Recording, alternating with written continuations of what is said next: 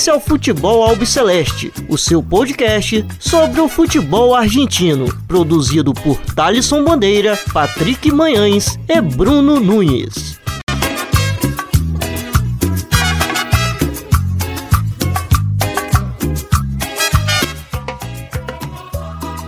Salve, salve a todos vocês que acompanham o podcast Futebol Albiceleste. Está no ar mais um episódio Chegamos ao episódio 3 e no episódio dessa semana a gente vai comentar sobre um clube chamado São Lourenço del Magro que era taxado de não ser um dos clubes grandes a não terem conquistado a Libertadores, mas conquistou depois de tanto tempo de jejum em 2014.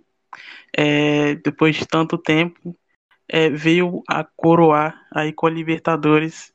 E você que já nos acompanha deixo o primeiro episódio, o episódio piloto. É, quem está comigo aqui colocando os episódios, o podcast Futebol Celeste no ar, é o Patrick Manhãs e o Bruno Nunes. E vamos lá. É, Bruno, como que você tá? Tudo bem? Como está, Thalisson, Patrick, pessoal que está escutando aí o Futebol Celeste. Vamos falar sobre esse marco na no futebol argentino, que foi o título, o tão esperado, né, título do São Lourenço na Libertadores de 2014. Então, vamos falar aí sobre cada personagem e momentos marcantes dessa conquista. E outro também que, que está conosco, como eu disse anteriormente, que vai estar alentando este programa com a gente, junto comigo e com o Bruno, é, na Paravalancha da Barra Brava. Patrick, muchacho, como estás? Saludo a todos os ouvintes, aos meus companheiros Thalisson e Nunes. Mais uma vez é um grande prazer de estar aqui e de estar falando dessa essa grande conquista né, que foi do, do São Lourenço pela Copa Libertadores 14.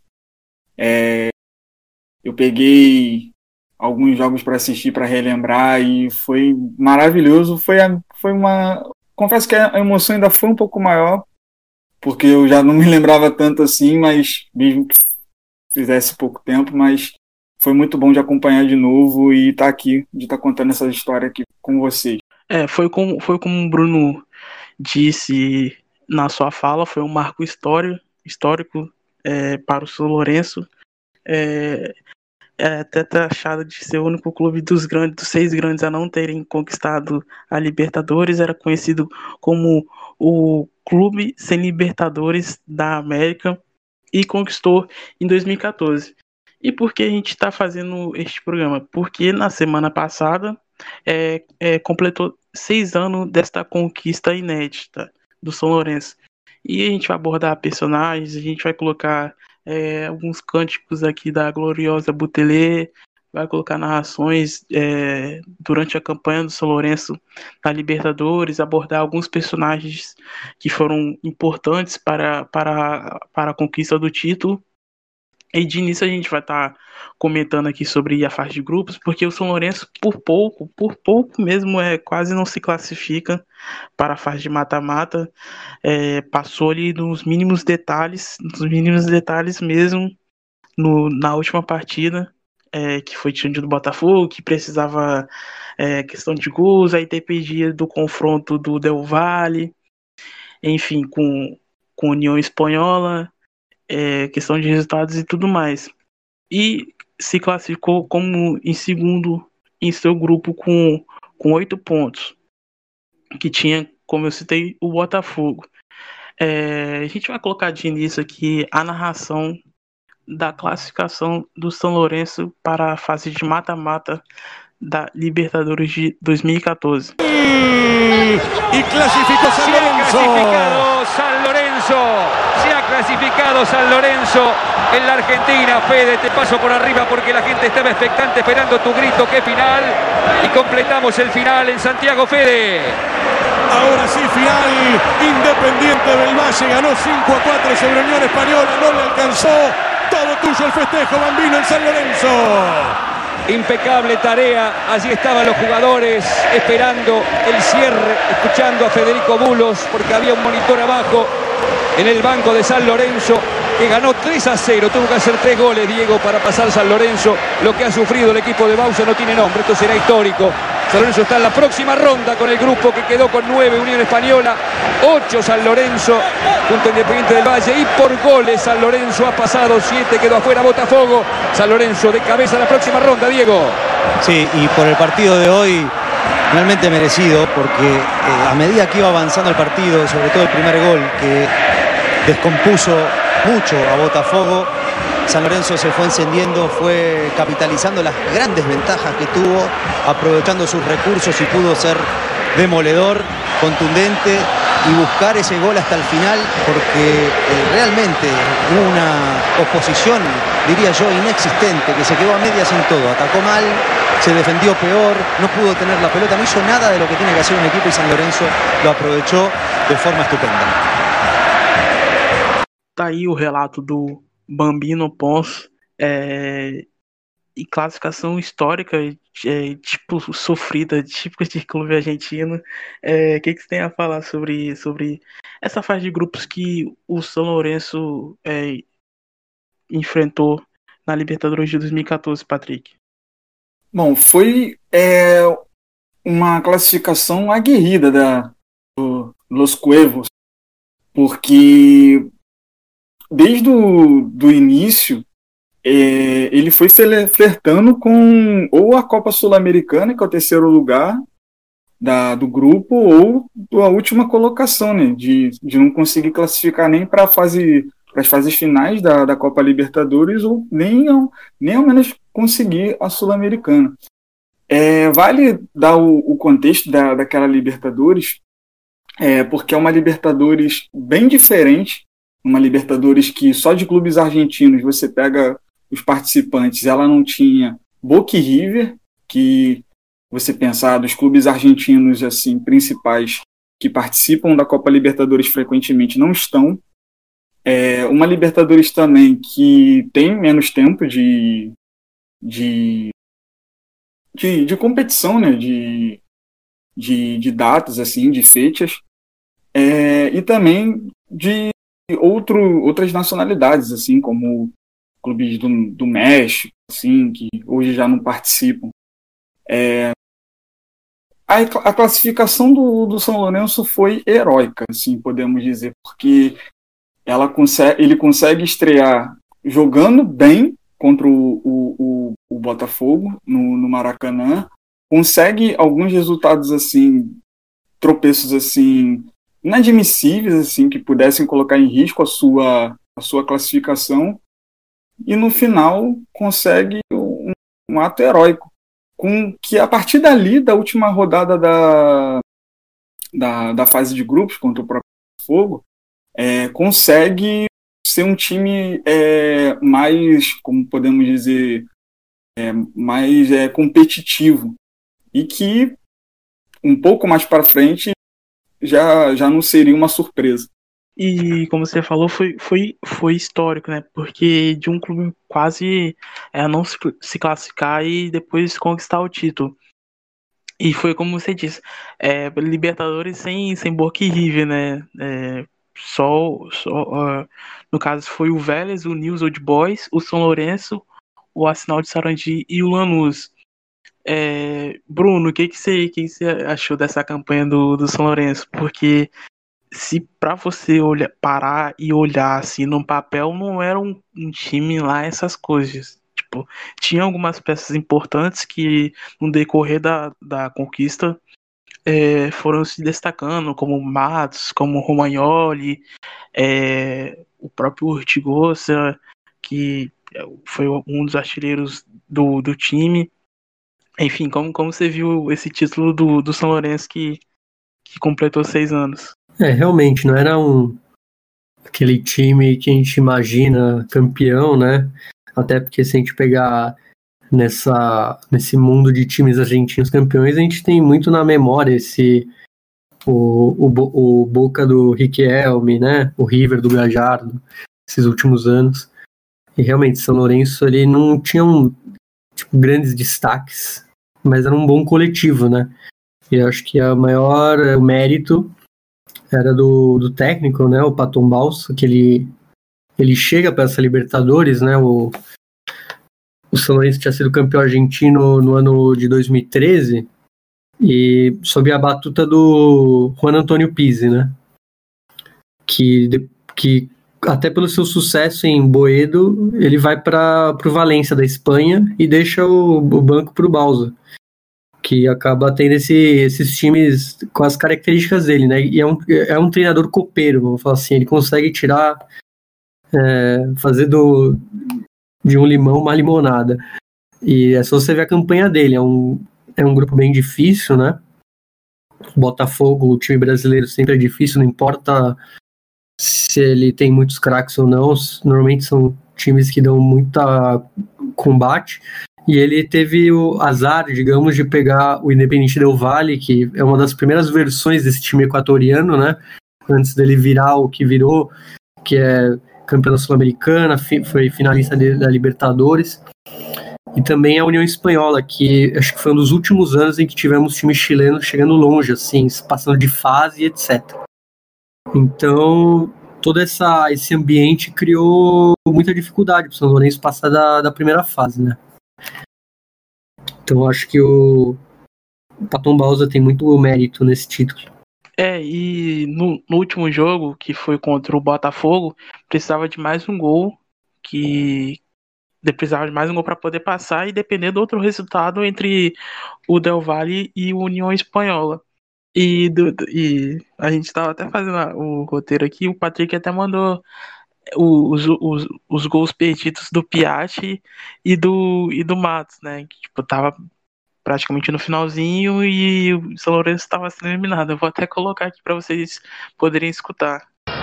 Ortigosa, Elisari, Elisari, Piatti, Piatti, Jefferson. Y la pelota que no se va. ¿Se puede creer lo que hace tampoco Botafogo? No, no, espera, está pasivo, acumula gente, pero en ningún momento ni siquiera estorba. No, no estorba. Saca Mercier. Piatti con el pecho. Elizari empaló para Mato. No, te puedo creer para qué te traje. Para qué te traje. E o engraçado dessa narração, porque, tipo assim, é, Botafogo também tinha é, chances de, de se classificar, né, Patrick? Sim, sim. É, se eu não me engano, esse era o único grupo que na última rodada a segunda vaga poderia ser para os outros três. É, no caso, o União Espanhola ele já estava classificado com nove pontos, é, e aí tinha a rodada, a, a, a, última rodada ela começa com União Espanhola já classificado com nove pontos, e aí vinha Botafogo com sete em segundo, e aí vinha é, Independiente Del Valle e São Lourenço com cinco. E aí a diferença entre São Lourenço e Independiente Del Valle, ela vem pelo saldo de gols, né? E que é interessante porque um jogo condicionava o outro, e ambos os jogos, por exemplo, o jogo do São Lourenço e Botafogo embaixo, ele tinha o placar da, do jogo que estava acontecendo é, no Chile, e qualquer coisa que, assim, que acontecia já era um, um motivo de, de, condicionar assim, a, a, o mental assim, dos jogadores da, dos jogadores do, do São Lourenço. E chegou um momento que da, da parte do, do São Lourenço, ela já estava feita, porque o Botafogo chegou um momento que não conseguiu aguentar a pressão do São Lourenço e o São Lourenço precisava de mais um gol. E como podemos ouvir aí, o Mauro Matos conseguiu perder um gol inacreditável. Podemos colocar assim na escala David, assim, não sei. Porque ele consegue primeiro ter o mérito de tirar do Jefferson, coisa que o Piatti também não tinha conseguido no lance anterior. É, e, e depois, é, posteriormente, cons conseguiu a classificação e logo de cara enfrentando o enfrentando o clube brasileiro que foi, que foi o Grêmio e depois o, o Cruzeiro eliminando ambos, né? É bom só dar uma passadinha aqui na, na questão do estádio, porque como eu tinha falado no começo da, da minha fala, para muitos torcedores é, a questão do estádio é, foi uma conquista e tanto porque é algo que é deles, que eles perderam na, na, época da ditadura militar, que o estádio foi, foi demolido em 1979, né? Que a Argentina vivia o, o regime militar. E foi. É, e, no, e no caso do estádio, foi demolido e construído o Carrefour lá no, no local. E durante anos o, o clube tentava de todas as maneiras é, é, uma compra do estádio, né, digamos assim, e depois de tantos trâmites papelados envolvendo é, essa questão de, de, de compra para voltar o seu clube, voltar ao seu bairro, desculpa no caso, voltar à sua origem, digamos assim, eles conseguiram. E, tipo assim, foi uma festa em tanto para eles poder comemorar, voltar para casa. É, tem músicas da Gloriosa Putele falando que volvemos a, é, volvemos a Boedo, volver a Boedo, enfim. É, Bruno, que que essa, essa questão de, da paixão do torcedor em se identificar com um bairro é, é uma paixão tremenda, né? É algo muito típico, né, do futebol argentino, assim como outros, alguns outros países da América do Sul. É, Buenos Aires é uma das cidades mais é, populosas em, nível de clube, né? Não dá nem para não cabe nenhuma é, nas duas mãos o número de clubes que tem na cidade. Então eles têm essa esse sentimento de perten pertencimento, né, muito grande. Por isso é uma luta que durou muito tempo e sempre foi muito importante para o torcedor Cuervo, né? E, e como você falou, ela veio não tem muito tempo, né? E foi um carnaval, né? E muitos falam que é, uma das maiores conquistas do clube foi voltar às suas raízes, que foi quando eles tiveram acordo com o, com o supermercado, né? O Carrefour, no caso. É, é aí, tipo, no, no caso, é, fizeram uma festa tremenda que foi na época do, do mandato do Matias Lames, é, que atualmente é o é o ministro de esportes no governo do Alberto Fernandes, junto com o Marcelo Tinelli, né, que é, é uma figura bastante conhecida dentro do clube do, do São Lourenço e atualmente ele é presidente do clube. Os dois conseguiram conseguiram esse acordo com o Carrefour para, é, ter de volta o, o terreno. E na época, pode falar. É, o Tinelli, né, só um adendo, ele é um, é um, superstar na Argentina, né, ele é, dá para comprar ele com Faustão, talvez, porque ele, o, o grande programa do domingo do, da Argentina, o Show Match, que eles falam, a dança dos famosos, é, é dele, né, então ele não é só uma figura esportiva, ele é uma, ele é uma figura é, é, ele, ele, é bastante conhecido na Argentina, não, não só por causa do, do São Lourenço, mas como se disse na questão de TV, né? Porque ele, como você disse, é a dança dos famosos Argentina. É, já convidou vários famosos, até o Ronaldinho foi lá na, é, no, no programa dele. O, o Tirelli tentou trazer o Ronaldinho pro, pro São Lourenço, não sei se você chegou a, a ver isso também. É... Eu lembro dele no programa. É, tipo, é, fazendo embaixadinhas. Sim, dança, acho que ele dançou. No, Mike Tyson já dançou lá. É, ele é bem, vamos dizer, exótico. Ele chama a gente do mundo inteiro pra né, chamar atenção ali no programa dele. Sim, ele já até tentou se candidatar a presidente da AFA. Ele tem algum cargo dentro da AFA, mas não tô lembrado qual que é atualmente. Ele, ele, ele é o vice-presidente, se não me engano. E além disso, ele fundou um clube de vôlei e ele que é o Ciudad Bolívar, e ele foi campeão. Ele, ele é tipo o maior campeão argentino de vôlei também. Então ele não é só do futebol, ele é um multi-empreendedor, vamos dizer assim. Está em todo. Tudo que ele acha que consegue, ele tá lá. No caso do, do São Lourenço, foi, foi, foi uma década especial de que não foi de muitos títulos, mas foram de títulos assim considerados certeiros. Você tem a conquista da Libertadores e também tem a questão do, do estádio, da, da questão de você conseguir voltar ao seu bairro. E do qual você também era sacaneado, né? Porque além do São Lourenço ser sacaneado de ser um dos seis grandes, e entre parênteses eu não concordo, é, que só existam seis, mas enfim, é, de não conseguir a Libertadores também não era identificado ou não via como identificação do bairro que pertencia ao novo gasômetro.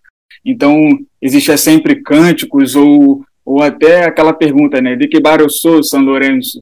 Então, parece até que foi uma, parece não, foi uma, uma década especial para o São Lourenço e que alguns dizem que o estádio foi tá acima do, da Libertadores, ou a Libertadores está acima do estádio. Eu acho que o, o torcedor, assim, consciente, acho que ele não consegue colocar um acima do outro. E Patrick, tem um adendo também. Um ano antes dessa Libertadores, eles meio que ganharam o, um dos torcedores mais famosos. Assim. Ele sempre foi torcedor, mas ele acabou sendo eleito Papa, né? Um ano antes, 2013, é, o Papa Francisco foi é, eleito, né, lá pelo Concílio e do Vaticano que até virou, ele virou uma parte do símbolo. Acho que por um ano teve uma, uma aurelinha ali no. Uma, e, então foi uma década curiosa, assim, que ele não ganhou só títulos em campo, ele acabou ficando famoso até pelo extra-campo, né? Por tudo que a gente falou aqui. E, e Bruno, essa, essa questão do papo que você falou, ser um torcedor histórico e tudo mais, é um dos maiores conhecidos. E tem outro também que você falou, e quando a gente estava preparando a pauta, que eu não me recordava, que eu sou péssimo de filme, você pode até falar melhor. É, o, o estádio que vai ser construído no lugar do Carrefour, que vai ser demolido, vai se chamar é, Papa Francisco, justamente o, um dos maiores torcedores do clube. É, foi, foi como o Patrick também disse, é, muitos torcedores é, zombavam porque o São Lourenço é, teve a sua casa em Boedo, o seu primeiro estádio em Boedo, mas tem o nome Almagro e joga em, em bairro de Flores. Então é, é, é uma confusão e os, é, as outras enteadas é, cantam essa música falando de que bairro vocês são quer falar sobre, sobre esse outro conhecido Incha de, de Cuevo também, ou Bruno? É um dos. Ele é muito famoso também, até pelos filmes, né? ele é um ator de Hollywood. É uma história. É uma história curiosa, né? Porque ele não é argentino, ele morou, acho que na infância, né, na Argentina. Mas ele é dinamarquês, né? Que é o Viggo Mortensen, mais conhecido como Aragorn de O Senhor dos Anéis. É, e ele é muito torcedor, assim, de, de ir em premiações com a gravatinha do São Lourenço. Ele dá pitaco. O, uma vez o Caruso Lombardi, né, que é o técnico mais, vamos dizer, folclórico do futebol argentino, até entrou em um embate, né? Maluco também, maluco também, podemos dizer assim. E ele, numa desses embates, ele falou assim, é, eu não falo pro Vigo se o filme dele é ruim ou não. Então, tipo, não quero críticas pro meu time. tipo, eu não sou crítico de cinema, não quero que ele critique meu, meu time. Então, também tem esse fato do, de um torcedor que é de Hollywood, não é argentino, mas ele se formou na Argentina, vamos dizer assim, que é o Viggo Mortensen. O Lombardi é tão maluco que tem vídeo dele brigando na rua, assim, com um cara. tipo, ele, ele, é, ele, é, tipo, ele é malucão totalmente fora da casinha, assim, né? E esse cara, esse cara que ele aparece na rua, se eu não me engano, é numa época de São Lourenço até, que era uma época bem difícil, porque o Caruso Lombardi, se ele tá num time, normalmente ele tá apagando incêndio, né? Nunca, é, ele nunca é. vem no... Ou, ou é para subir, ou é para é. livrar do rebaixamento. É, e ele tinha sido substituído, ou ele substituiu o Leonardo Madelon, que eu lembro, que era um técnico e ele tinha o auxiliar dele, que é o Fabian Garcia. E ele encontrou esse Fabian Garcia na rua e chamou o Fabian Garcia de assassino, porque ele tinha um histórico de. Ele salvou. A, ele teve. Aconteceu um assalto na casa dele e ele acabou matando o assaltante, né? E o Carlos Lombardi foi e zombou ele por causa disso, foi que chamou ele de assassino. E eles saíram às vias de fato, e ali até chamam a, as câmeras, a polícia, E, mas no fim ele meio que ele arma o show, mas no fim ele, ele não vai pra briga, né? Ele, ele gosta de chamar. É, ele só ameaça. Ele só ameaça. É, é daquele tipo que ameaça, mas não vai. Isso. Ele forma o palco e fica na plateia. E tem, tem até um, um, fazer um vídeo dele também na, na época da, da Copa de 2018, ele falando que é, no lugar do Sapori, o que, que, ele, que, que ele ia fazer com a, com a seleção da Argentina. É, se ele assumisse a Argentina, eu não sei em que, em que pé ia estar, né? Depois da pano, eu acho que não ia ser. Eu acho que no caso, se ele, se ele consegue assumir aquela seleção da Argentina, eu acho que com certeza teria coisa vazada, ou mais coisa do que foram vazadas nessa última, dessa última Copa. Bueno, é, vamos lá então, vamos, vamos escutar é, a, a enteada de São Lourenço cantando é, na Praça de Maio é, após a, a conquista do terreno em 2012.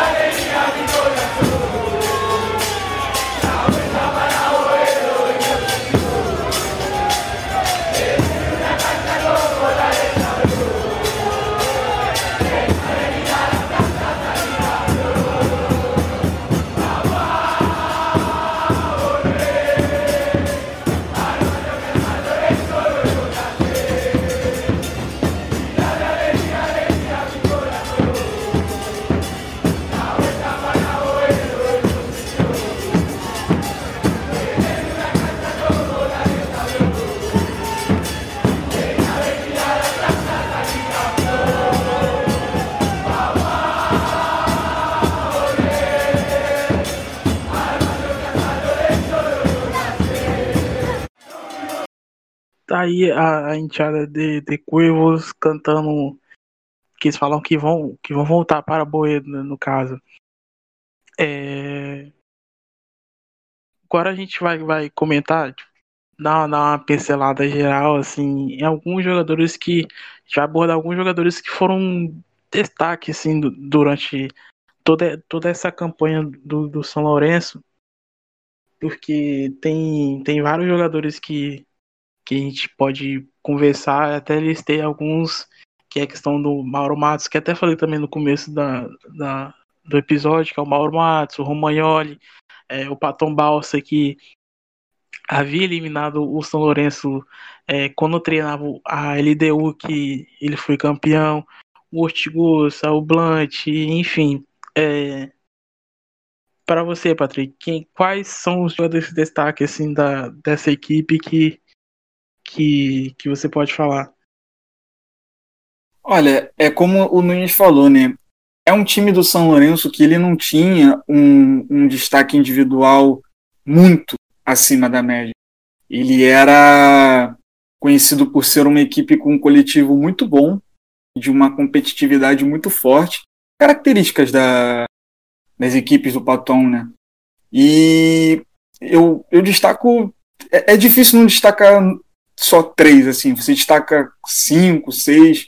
Então você tem o Torrico, que, que fez uma boa, uma boa campanha, principalmente no mata-mata. Você tem o Bufarini, que seria até uma, como eu posso dizer, é, um símbolo. É, ele é considerado um símbolo de que seria considerado um símbolo de anos seguintes, assim, né, que você vê, ah, não, é, o Bufarini que foi campeão e veio aqui para o Brasil, principalmente para dar aquele aquele comercial, assim, aquela aquela publicidade, assim, quando algum jogador vem para o Brasil. E aí você tem não só o Ortigosa, mas o Mercier, o Vidalba, o Piatti, é, Mauro Matos. O Piatti assim, é um dos que eu destaco que que estava naquele nível de acima da média pela, pela forma, não só como foi é, o, o, principal personagem da classificação, fazendo dois gols e fazendo chover na, no, no novo gasômetro contra o Botafogo, né, 3 a 0 mas também nas partidas de mata-mata, né? E também vale lembrar do, da joia, né, do, do Angel Correia, que seria contratado pelo Atlético de Madrid é, mais tarde, né, né, no meio da Libertadores, ele deixa de, de jogar ele deixa de jogar partidas fases semifinais e aí é, volta os destaques abre mais espaço para outros jogadores né, voltarem a ser destaque no caso do Romagnoli também né? Que é um grande símbolo é, não só técnico mas de liderança muito, muito identificado com o clube.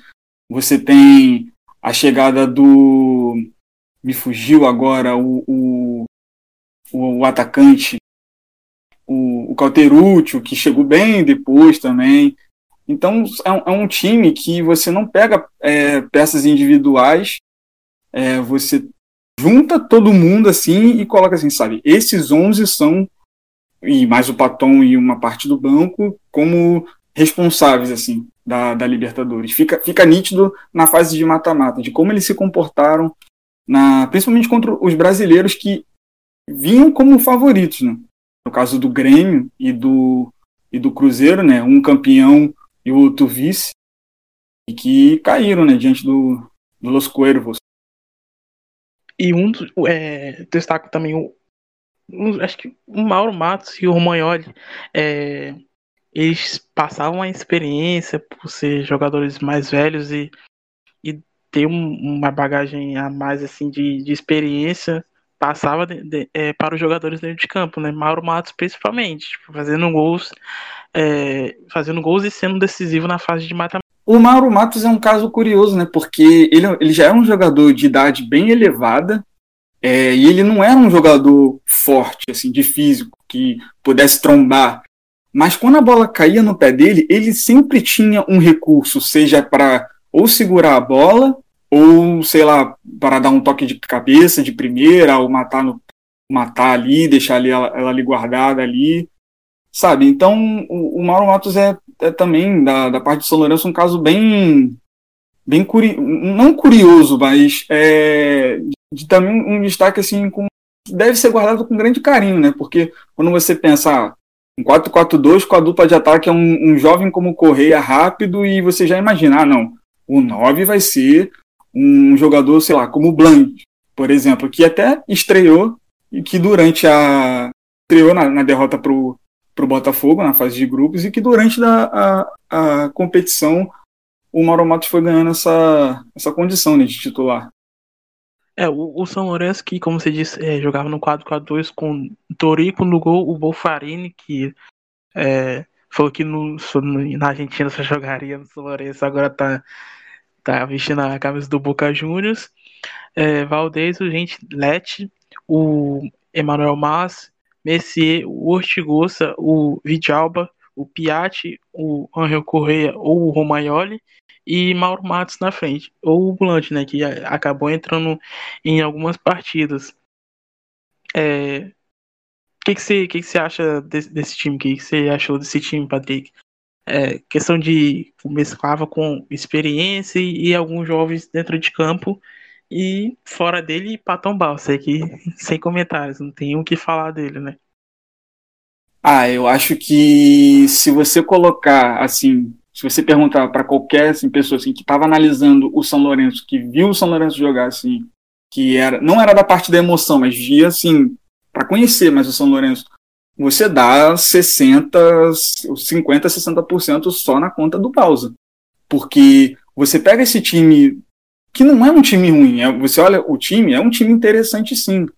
Mas o que o Bausa conseguiu fazer com esse time é algo assim surpreendente, porque o time desse esse São Lourenço de 2014, ele é um time muito competitivo, vale sempre destacar, um time muito competitivo, que não cedia tanto assim, embora tomasse muitos gols assim no final da partida, é, chegava a tropeçar ou, ou, gosta de uma emoção assim, podemos dizer.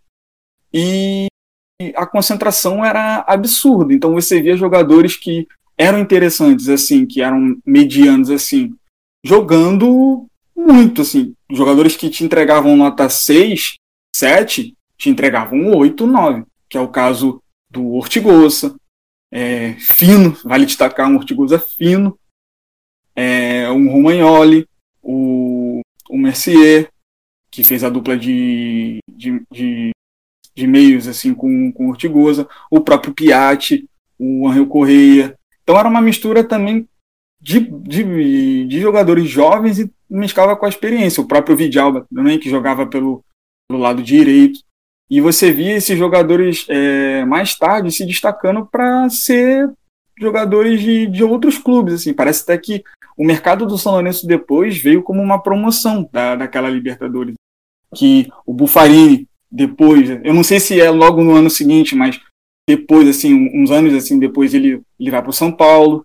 E aí ele veio com aquele rótulo de, ó, oh, Bufarini, símbolo daquele campeão da Libertadores, que eu, eu, não consigo, eu não consigo assim, dizer que ah, existe um símbolo assim, dentro de campo. Assim. Acho que o símbolo é o Balso. Complementando, eu, eu fiquei muito curioso com o Mauro Matos, né? Porque ele tem uma carreira muito peculiar, vamos dizer assim, porque ele é um cara vindo, do, um rapaz do interior, vamos dizer assim, e ele não. É, normalmente, quem sai do interior argentino ou faz as categorias de base em, em times da capital ou até em grandes times do interior. E, e, aí vai se desenvolvendo, né? Só que o Mauro Matos, o primeiro ano dele como profissional foi 2006, quando ele tinha 24 anos.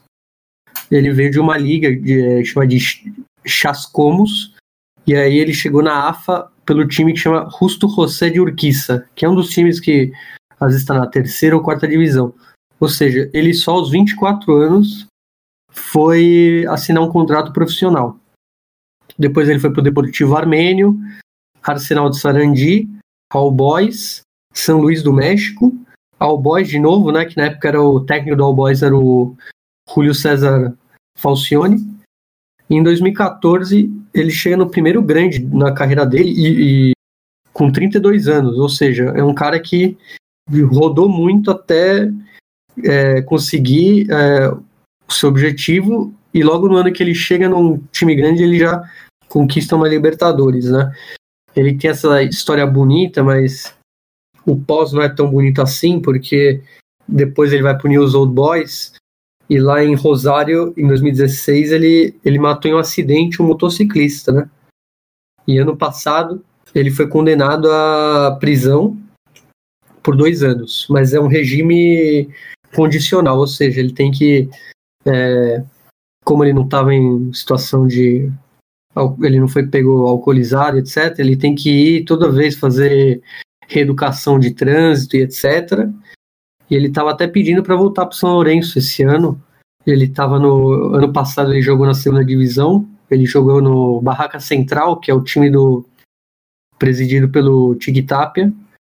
É, e ele está livre de contrato e pediu para voltar, assim como muitos outros estavam pedindo para voltar, né? Daquele desse mesmo elenco aí, o outro Tigosso, que está lá em Rio Quarto, em Córdoba, também pediu para voltar, tá meio é, eles estavam querendo repatriar esses veteranos para ter uma despedida digna, vamos falar assim. E, bom, como a gente falou, bateu na tecla várias vezes aqui hoje, era um time sem nenhum grande destaque, tanto que o Mauro Matos e o Nacho Piatti foram os artilheiros do time só com três gols, né? E outra pessoa que a gente tem que falar bem, como o Patrick já citou também, o Ortigosa, que é um exímio batedor de pênaltis, talvez um dos melhores que a gente já viu aqui no continente. E o, além disso, o Leandro Romagnoli, que é um cara que nessa época ele estava rodado já, ele já tinha ido para a Europa, jogou em Portugal, e ele ele foi ele que é de, formado historicamente no clube e se não me engano ele esteve na Mercosul, né? Que é, Mercosul não, na Sul-Americana que o time ganhou a primeira edição da Sul-Americana, que se não me engano foi em 2002 ou 2003. Então é esse é um 2002. time qual ano? 2002, 2002. 2002. Então, então era um time extremamente experiente, né? Um time que não tinha é, talvez alguém que fosse tão decisivo, mas era um time muito centrado, né? E ainda com o Paton Baus, ele, ele ficava essa máquina copeira que, que ele foi, né? A gente ainda vai falar dos, dos mata-matas, mas ao ver a, a, trajetória dele, você vê que isso é comprovado pelos resultados que ele conseguiu depois. E essa questão que você, você citou do, do Mauro Matos, é, ele chegou, ele fez o, o, gol, o gol do São Lourenço no jogo de ida é, da final contra o Nacional de Paraguai, né? Que também era outro, é, outro clube que Tipo, ninguém esperava que, que chegasse à final. É, vou, vou colocar a, a fala. Primeiro vou colocar o gol, né? Narrado pelo Mariano Kloss. E depois eu coloco em seguida a fala dele. Nacional, Romagnoli, Buffarini, Villalba, centro para Mato.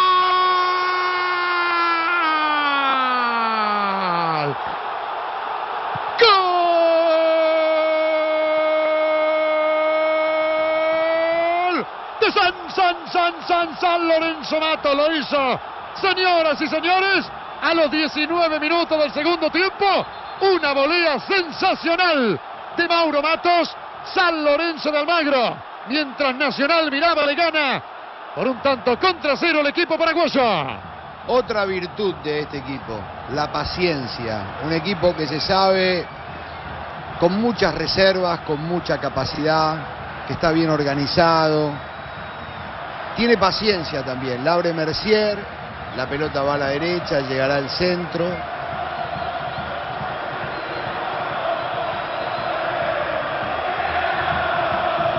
Lo tira Villalba, Mato se adelanta. La engancha como viene. Estaba al caer, la hinchada se lo estaba gritando.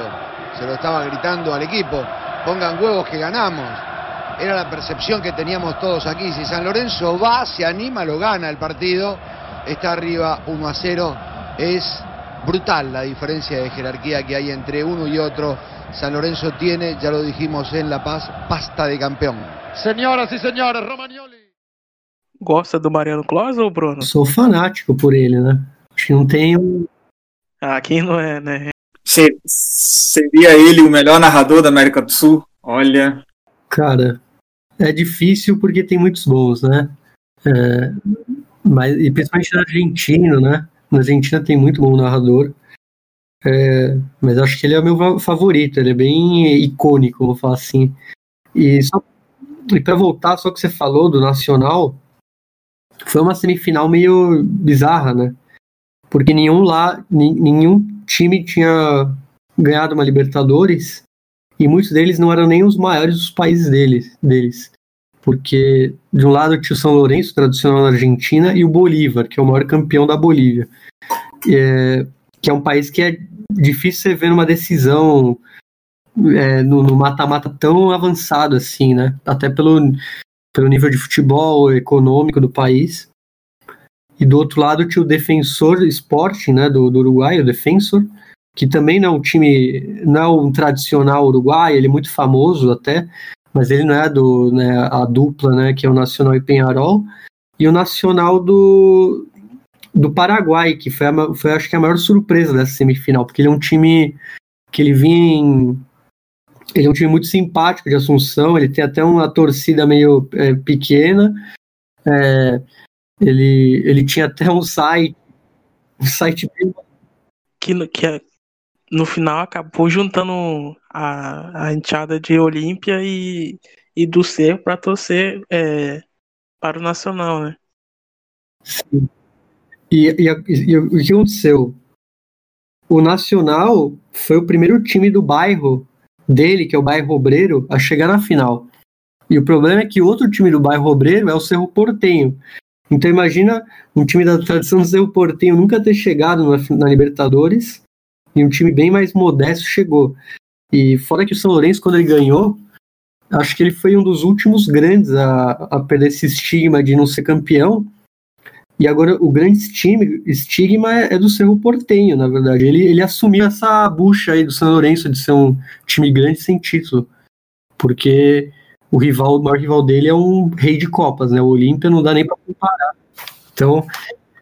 Não, e, Vale destacar também que foi uma década espe especial né, para os clubes paraguaios, né, porque no ano seguinte da, da Copa Libertadores, o Olímpia veio à final contra o Atlético, contra o Atlético, né? Sim, e foi um jogo bem. Foi muito parelho, né? Não, não foi. Assim como esses jogos né, do São Luís com o Nacional, mesmo sendo um time mais modesto, é, mas mesmo assim foi um, foram bons jogos. Mas assim, ele pegou a, a uma, talvez a combinação perfeita para o primeiro título, né?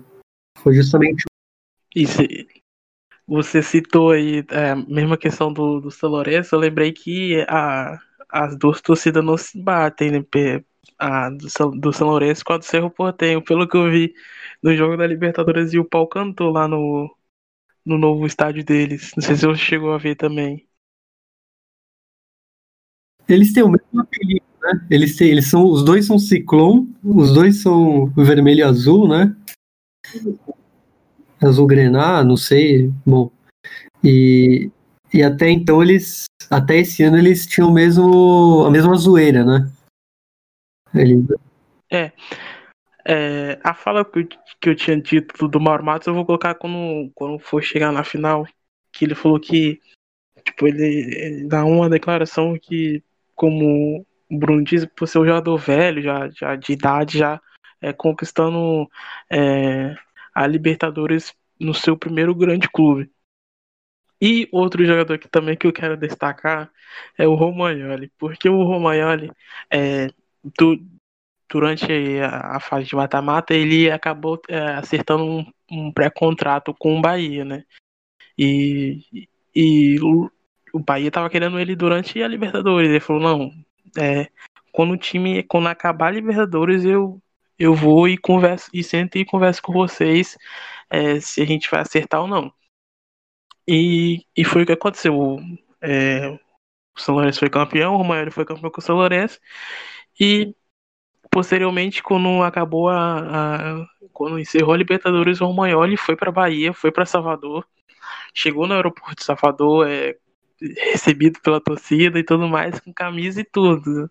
É, gritado, gritando seu nome e tudo mais. E teve a questão de ele não querer mais assinar com o Bahia. Aí falou que queria voltar pra, para o São Lourenço. Aí o Bahia entrou na justiça falando que já tinha acertado, já tinha um, um acordo com ele e tudo mais. É, o Romagnoli foi uma peça importante para esse time do São Lourenço foi como o narrador, o narrador não, o comentarista é, falou na, no, no gol do Mauro Matos. É um time que, que tem muita paciência. E, e Romagnoli foi uma das peças fundamentais desse time por, por ele ser um, um, uma cria de, de, de São Lourenço, né? O, o Bruno. É, é, como eu falei, ele é, um, é, ele é muito identificado né, com o clube. Ele, ele levantou a, a, Copa Libertadores, né? Ele que teve essa esse trabalho, vamos falar assim. E é um cara que lá em lá entre os torcedores do São Lourenço ele é muito respeitado, né? Ele é não sei se a gente pode comparar ele com o que o Riquelme é pro, pro torcedor do Boca, mas acho que é um, é um sentimento similar. Obviamente, é, no, eu eu sou muito mais Riquelme, assim, como jogador, técnico e tal, mas ele talvez em, como símbolo seja parecido para o torcedor Lourenço. É, vai pela característica, né, da, da que o Romagnoli também é aquele ele é considerado, é, ele é o 10, aquele engante, né, que, que se diz na Argentina, que controla muito o ritmo do jogo, não é uma pessoa muito intensa assim, né, comportamento sem bola. E, e vale, é, proporcionalmente ao, ao tamanho do, do São Lourenço, não é, não é problema nenhum dizer isso, sabe? Tanto que um dos apelidos dele é El Pipe e o outro é, é Último 10, né? Mas é de uma forma, assim, dimensional ao que tá na história do São Lourenço.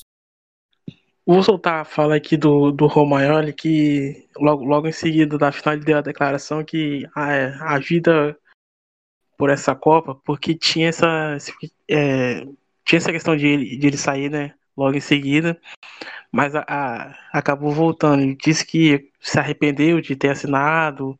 Ele falou que pensou na questão financeira, então ele resolveu ir voltar e não assinar com o Bahia. Sos el máximo ídolo de la historia de San Lorenzo a partir de hoy y el más ganador. Sí, mucho no pienso en eso, pienso en la alegría de la gente, lo que significaba esta copa para el club. Creo que nunca había jugado una final, nunca la había ganado. Y mucha gente pero, pero mucho tiempo, las vidas por, por esta copa y la verdad que hoy se la pudimos dar. Muchos hinchas de San Lorenzo decían por mi viejo. E- Ese es el resumen. Tantas generaciones del ciclón. Hablaba mucha gente, con mucha gente, y me comentaba que por ahí tenía a su padre y le preguntaban si había ido al médico, ¿no? Y le, le respondía que no, y después nadie le dijo, pero sacate la entrada, la entrada ya la tengo. Ellos querían esto, por suerte se lo pudimos dar. Bueno, y, y tu último partido es la, la coronación, el, el cierre acá en San Lorenzo o, o te vas a dar una chance más? Vamos a ver, vamos a ver, lo estoy hablando con la gente de Bahía, vamos a ver que, que vamos, si voy ahí o no, pero bueno, pienso solamente en festejar y después cuando pase todo esto mañana pensaremos. Ya todos van a querer que estés en Marruecos. y obviamente yo también. Pero bueno, pero falta tiempo para eso. El fútbol no se sabe, hoy estás acá, mañana a otro lado. Puede ser que, puede ser que pueda volver, así que bueno, vamos a ver. Foi como ele fala aí, é o, o, o jornalista pergunta se é o último, último partido dele com, com a camisa do São Lourenço, ele fala, é, estamos vendo, estamos conversando com, o Bahia. Você acha que, Bruno, é, essa questão de dele, dele ter assinado um pré-con- um pré-contrato com o Bahia atrapalhou ou não, não, tem não teve em relação com isso? Ó, Thalisson, eu acredito que não, né? Até pelo desempenho dele, dele no, na Libertadores, depois até no Mundial, ele acho que isso não atrapalhou. E eu tenho uma, eu posso falar uma curiosidade aqui que até para amarrar com as outras participações do São Lourenço na Libertadores, porque se ele tivesse ido pro Bahia, ele ia ter se juntado talvez ao maior jogador da história do São Lourenço, que é o José Sanfilippo, o maior artilheiro da história do São Lourenço que ele jogou no Bahia. Ele foi ele nos anos 60, né? Ali bem na, naqueles primeiros campeonatos brasileiros que a gente teve, né? Roberto Gomes Pedrosa, Taça Brasil. E ele jogou no Bangu e no Bahia, né? O esse o José Sanfilippo, que é o maior artilheiro da história do São Lourenço, e foi um dos grandes é o maior jogador da primeira grande participação do São Lourenço na Libertadores, que foi em 60 que eles pegaram a semifinal, que até então tinha sido o melhor resultado, e, e repetiram mais duas vezes esse melhor resultado, né? Foi em 73 e em 88, que aí já era um time com um time até fantástico, vou falar assim, porque ele, o treinador era o Bambino Veira, que é um treinador histórico do São Lourenço, e tinha jogadores da estirpe do Pipo Gorosito, do Blas Junta, que depois foi campeão é, foi é, ídolo do Boca Juniors, e o Beto Acosta, que depois ele, ele é um dos maiores artilheiros também do clube, o Alberto Acosta, e depois ele e o Gorosito recriaram essa dupla aí semifinalista, tanto no futebol chileno, quando jogaram na Universidade Católica, quanto em um segundo retorno que eles tiveram lá no São Lourenço.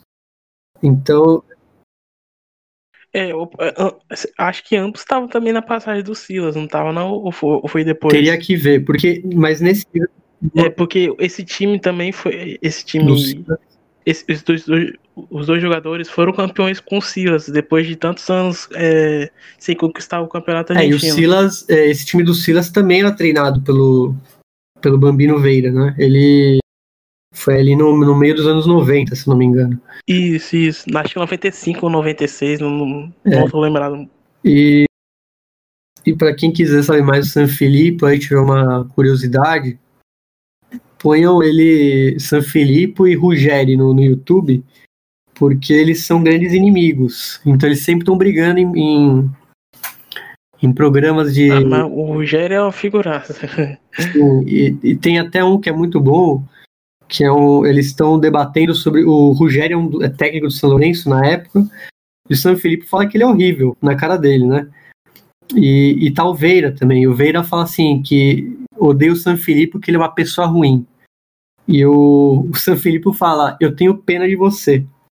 E aí nisso, quem que aparece lá para apaziguar tudo é o grande Diego Maradona, que fala lástima no, no, no nadie, maestro. Ele fala assim, pena você não pode ter de ninguém.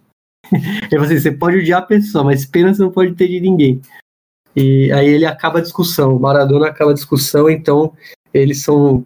Todos esses três que eu falei são personagens da história do São Lourenço aí, o Ruggeri, San Filippo e o Bambino Veira, né? Eu até tava procurando aqui é, para poder, pra poder soltar. É, pelo que eu tô vendo, foi uma, foi uma roda de uma conversa, né? Pelo visto, e Maradona tá com, tá com a regata, né? Essa mesmo, ele chega de regata. É, fa... eu, eu, vou ter que soltar o vídeo, né? Claro. Para vocês poderem escutarem o que o, o que o Patrick. O Patrick não, o Bruno diz. Hablar de San Lorenzo también está José San Filipo. Vamos a pedirle a San Filipo que, que ingrese. Este comienzo de San Lorenzo tiene, tiene dos culpables. El primero, este, el presidente Miele, y segundo, el señor... Yo te voy a decir algo. ¿Necesitan levantar el rating y traer a, a esta piedra? ¿Quieren traer a esta piedra?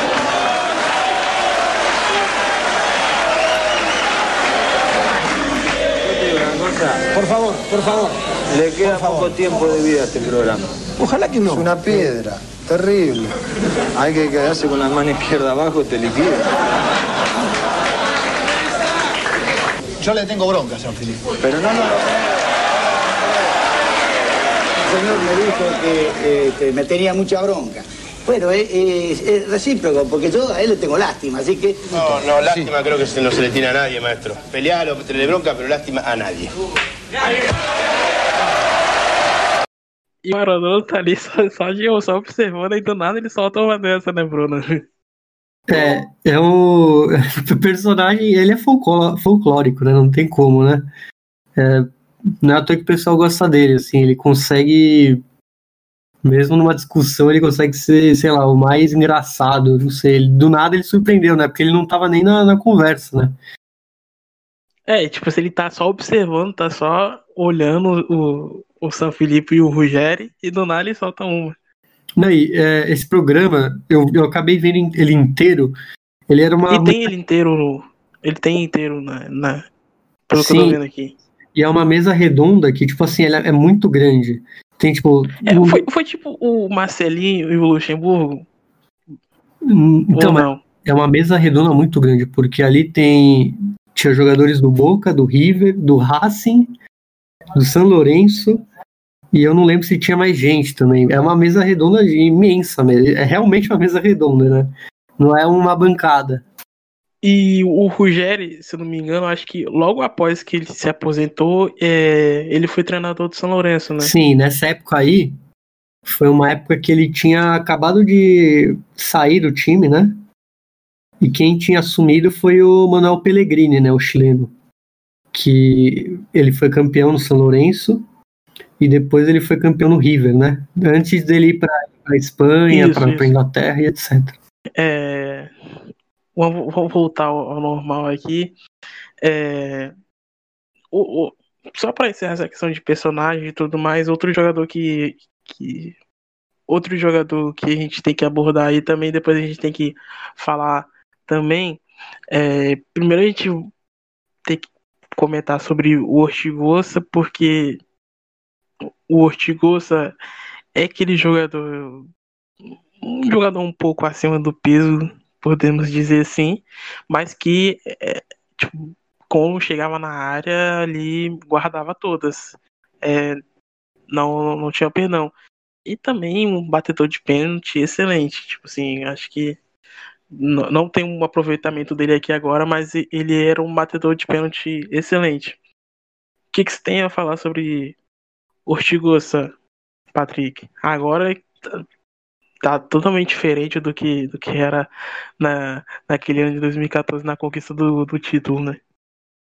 Eu acho que se você coloca a foto do Ortigosa em 2020, acho que você nem reconhece, porque olha, é, tá, tá pesado, hein? E ainda joga, né, se eu não me engano. O Ortigosa é um, é um personagem assim dessa Libertadores que eu gosto bastante, né? Eu revendo os jogos assim, eu fiquei admirado. É de verdade.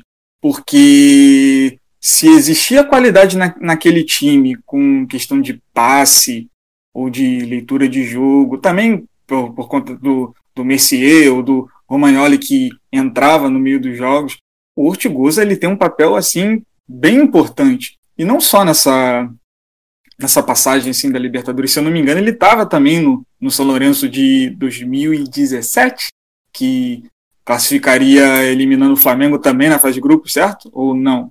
Não estaria. Né? Isso, isso, no, no último minuto. Isso, que, que já estava também pesadinho também. O, o, o Ortigoso, ele tem é, o, o, que eu acho assim curioso que você olha para o Ortigoso, ele, ele sempre teve aquele, esse problema de, de extracampo assim, com relação e que é extracampo, mas também é, move para dentro, né? Que, que é o com relação ao peso. E quando você viu os jogos do São Lourenço, você já via que ele era um, um jogador. Você olhava assim para ele, você dava ele como fora de forma, mas que o bicho corria, rapaz. Ele, ele e o Messier, se eu não me engano, eles lideravam a, a, a estatística de, de desarmes. Muito também por, por ser centro do campo, também, mas, a, mas uma disposição tremenda. Eu gosto muito de ver o Ortigosa.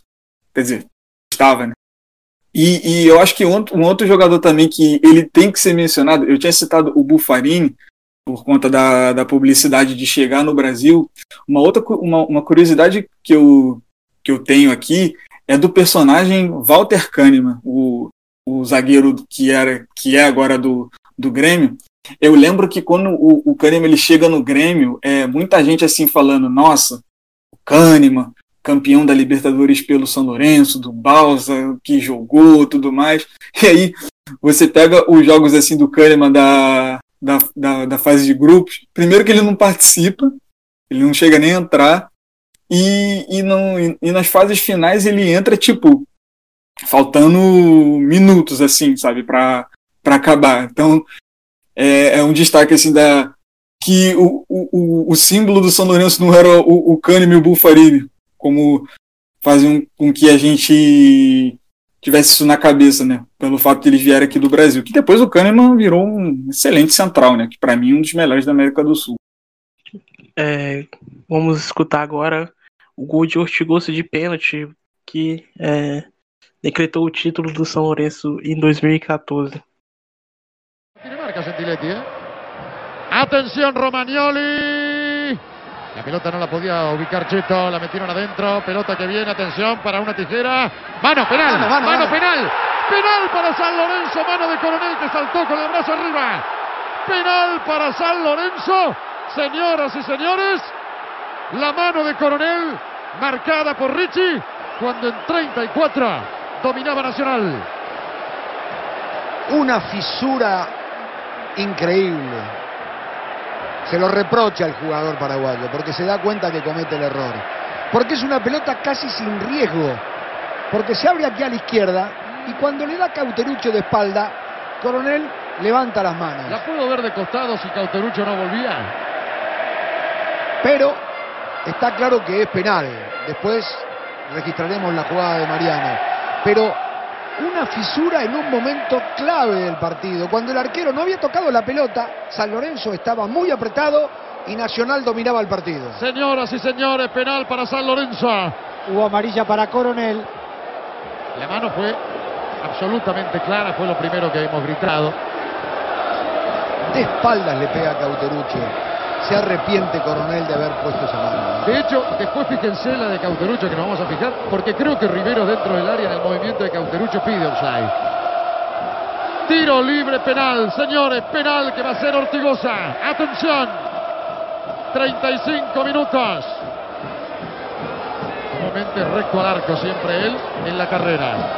Y después se inclinará, veremos. Recto al arco nomás. Atención. Se va a adelantar Johnny Ortigosa.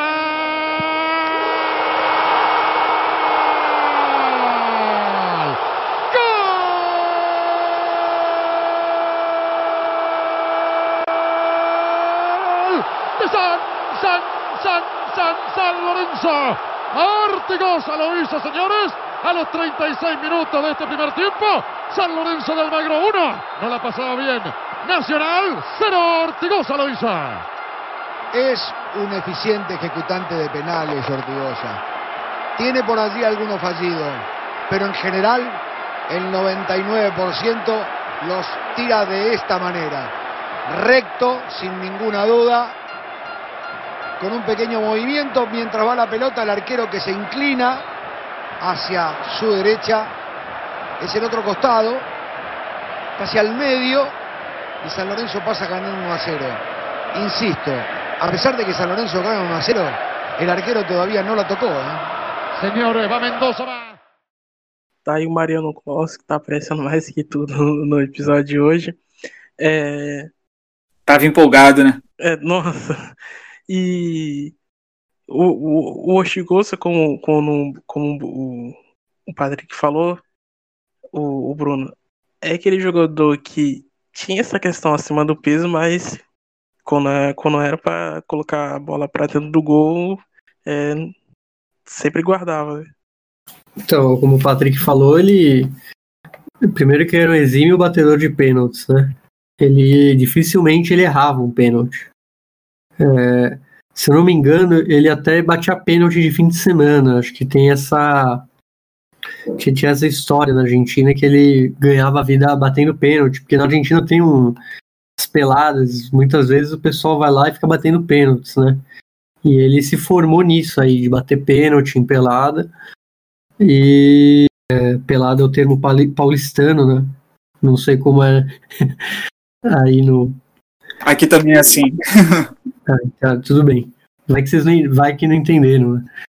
E, o, e ele também ele tinha um recorde, né, de bater pênalti. Acho que ele, ele bateu 19 pênaltis sem, sem perder, de forma consecutiva. É, então, era um cara que tinha uma batida na bola sensacional. Assim. E, e como falaram, mesmo acima do peso, ele sabia. Ele não era um cara que se movimentava muito, obviamente, mas o pouco que ele fazia ele era muito inteligente, né? Ele não precisava se esforçar tanto para dar um passe, para saber quando chutar na bola, pegar bem. Então ele, como eu falo, e é um cara foi muito importante não só para o São Lourenço, também jogou na seleção paraguaia, né? E só para situar onde ele está hoje, ele está no Estudiantes de Rio Quarto, que é o time do que é o mesmo time onde o, o Pablo Aymar é, terminou a carreira, né? Não tem muito tempo também. É um curioso caso do, do Ortigosa, né? Que você olha e parecia que ele corria tanto que ele estava em toda parte do campo. O, o Ortigosa ele mal passava a bola para um, ele já estava do lado assim para receber, ou seja, numa virada de jogo. Então ele, ele era um jogador assim muito, muito interessante. Você falou, Bruno, na, da, da, da questão da, da pelada, do, dos pênaltis. O, o, o Mauro Matos, ele também tinha. um- Ele parecia que tinha um perfil também de que, que jogava pelada também, né? Aquele jogador que não tinha um, um grande porte físico também, mas é, tinha uma idade elevada, mas também tinha uma qualidade com a bola no pé. Ele resolvia muita coisa. E tem a ver isso com, com o que eu falei antes, né? Que ele se profissionalizou aos 24 anos, né? Então ele traz muito desses jogos amadores, né? Ele não é um. Ele não foi formado desde uma base e tal. E é raro, né? Ser um jogador de uma idade mais avançada, assim, 24 anos para futebol profissional é velho, você vê. É muito raro. Acho que aqui no Brasil eu lembro do, do caso do Liedson. É, mas é- acho que outros casos é muito difícil lembrar, assim, principalmente no futebol mais moderno né, que, tô- que a gente está falando. Então ele tinha muito esse- esses trejeitos de, de peladeiro, vamos falar assim. Bom, é, e para encerrar, encerrar essa questão de, de é, personagens durante a campanha do São Lourenço, o, o último, né, que, que não podia faltar, que é o Paton Balsa, que por onde passa ele, ele sempre conquista título. E como eu falei, é, ele havia eliminado o São Lourenço na Libertadores quando, o, quando, é, quando ele treinava a LDU e é, foi campeão com o São Lourenço. É, acho que como o Patrick e o Bruno também tinham falado, é, o, o time em si, de, dentro de campo, não tinha um jogador que se olhava assim, esse é o principal jogador do time, ele que se destaca, enfim, tem, tem um destaque máximo. Hum, tipo, todos os jogadores é, foram peças importantes para o, para o título. Mas fora de campo tinha um cara que, que era excelente é, no vestiário, né? Então, Patom Balsa, acho que pra mim, não sei se vocês vão concordar, mas Patom Balsa para mim foi um principal é, peça para, para essa conquista do, do São Lourenço. Olha, eu concordo bastante. Eu gosto muito do Patom, de verdade. Eu acho o Patom, no cenário sul-americano, um grande treinador. Se você pegar do caso da, da LDU, um clube equatoriano, ganhando a, a Libertadores de 2008 contra o Fluminense, que era favorito, que tinham ótimas peças, e aí você vem para o São Lourenço, que, que realmente foi uma equipe que muito interessante, porque ela não só sabia se defender, bem competitiva, é, mas também quando precisava se impor, é, jogava muito bem, sabe? O, o, o que eu gosto muito do, dos times do Paton é que ele não era um, um que, que, ele não é um técnico que ah, eu vou eu quero só me defender e eu, eu vou especular um contra-ataque e pronto, vou ganhar. Não, ele tinha é, ele, ele se adaptava muito com, com relação ao adversário. Então você pega assim jogos contra o Grêmio e contra o Cruzeiro que foram chaves, que fizeram com, com que o São Lourenço fosse é, o, o, time favorito, assim, conquistar essa Libertadores de 2014. É, se defendendo, é, sabendo muito bem explorar é, os espaços assim com, com velocidade, mas jogos assim contra o Bolívar ou contra o próprio Botafogo, assim, ou contra o, o, os próprios brasileiros dentro de casa, é, tinha um, um, um protagonismo. Então ele conseguia muito bem explorar essa, esse equilíbrio. Eu sou muito fã do Paton. O Paton conseguiu levar o, o São Paulo a uma semifinal de Libertadores com o Denis no gol, gente. O Paton é incrível. Realmente é um, é um feito, né? é, e eu queria chamar atenção porque esse fato aí dele treinar o São Lourenço em 2014 foi o, o que afiançou ele no futebol argentino, né? Porque ele, assim como muitos treinadores argentinos, eles vão buscar outros mercados na América do Sul né? Ele acabou se consagrando no Equador com a Liga de Quito. É, tanto que ele não treinava times argentinos desde 2006, que no caso foi o Colón de Santa Fé. E ele tinha um bom trabalho já na Argentina, no, no Rosário Central, na Libertadores de 2000 e foi em 2001, quando foi a final Boca e Cruz Azul, o Rosário Central foi semifinalista, caiu justamente pro Cruz Azul. E era um time que, por coincidência, tinha o Pizzi, né, que foi justamente o técnico que ele substituiu no São Lourenço. Tinha também o Catadias, tinha, tinha craques do Racing Clube, que depois foram campeões no mesmo ano do, do, do argentino pelo foram campeões pelo Racing, é, o Rafael Maceratese, o Gabriel Loetbor então era um time bem ajeitado já. Ele, ele já tinha mostrado um bom futebol é, comandando times argentinos, né? Lá em 2001. Só que aí para se afiançar, ter mais confiança num mercado melhor, ele acabou indo para o Equador e fez história, né? Hoje ele é um ídolo lá em Quito, né? Da, do time universitário. E além disso, depois ele, como o próprio Patrick falou, foi para São Paulo, teve a, a teve oportunidade de treinar a seleção argentina e, e muitas outras. E ele acabou ficando marcado né, na história como um técnico bicampeão de Libertadores. Sem ser um. sem ter grandes times, né? Nunca pegou um time de muita de ponta mesmo, né? É curioso, né, Bruno? Porque a ida dele para a seleção argentina é meio que manchou né, um pouco o, a, a carreira dele, né? Pela forma como foi, né? Numa Argentina que ninguém queria aceitar o cargo, que o, o Gadiardo era falado, o Pochettino era falado, o Simeone era falado, ninguém queria, e aí o Balsa, se eu não me engano, ele, ele sai do São Paulo como técnico, como, como técnico não, como ele estava indo como uma entrevista de emprego para a AFA e que não durou muito. É, mas vamos combinar que que treinador ultimamente da Argentina não saiu mal falado, né? O próprio Sampaoli, que para mim é um grande técnico, mas ele teve muitos problemas, assim como o Paton Bausa. Não sei realmente o que aconteceu, né? É, com o Paton, é, eu não sei, não vou cravar nada se a gente, que tipo, os jogadores não gostam e tal. Mas todos os técnicos recentemente tiveram problemas. Acho que até o que melhor tá saindo mesmo é o Scaloni apesar de ele não ter nenhuma. Não ter tido. Galo não tem tanto respaldo assim, mas tá indo de pouco a pouco, né? É, que ele, ele, não, tem, ele não teve uma grande competição ainda, né? Algo que falei, putz, ele teve um teste de fogo, uma prova de fogo. São Paulo ele pegou ali o Caldeirão na Copa do Mundo e o Paton acho que fazia eliminatórias, né? Então era, foi acho que o mesmo ciclo, né? Querendo ou não. O, o Scaloni também, se você olhar o currículo dele, também não tem praticamente não tem nada. Colocou ele lá, ai, se vira aí e, e vê onde até onde você vai. Que a gente vai estar tá testando você. É porque a escolha do Scaloni vai muito tá quase pelo mesmo motivo do Bausa, né? Porque os técnicos argentinos, eles já os melhores assim, os mais cogitados, eles já estavam em, em grandes clubes e aí ninguém queria. Por exemplo, você, você que é o Simeone, você não vai abandonar o, o, projeto do Atlético de Madrid para tentar a sorte no, no, que é o caldeirão da AFA.